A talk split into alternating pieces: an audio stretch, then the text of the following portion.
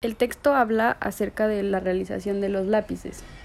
Eh, muchos de nosotros damos por sentado lo fácil que podría llegar a ser realizar un lápiz, ya que te pone una reflexión de que si tú observas un lápiz puedes percibir de qué materiales está hecho, como lo es el grafito, la madera, la pintura y el barnizado.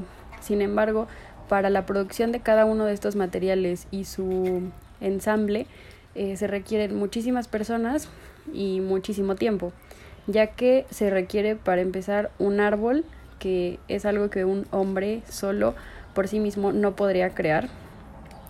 Después de que el árbol crece, se requiere personas y eh, distintos materiales para talarlo y eh, de esta manera obtener madera.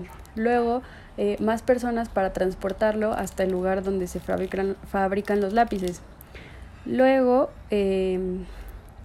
todos los materiales que se requieren para transportarlo, ya que pues contempla eh, las personas que se encargaron de construir el vehículo donde se transportan los árboles o el grafito, eh, cómo se transporta, en qué condiciones, con qué lo vas a amarrar para, para poderlo mantener en el, en el auto, en el vehículo en el que se transporta y luego su ensamble.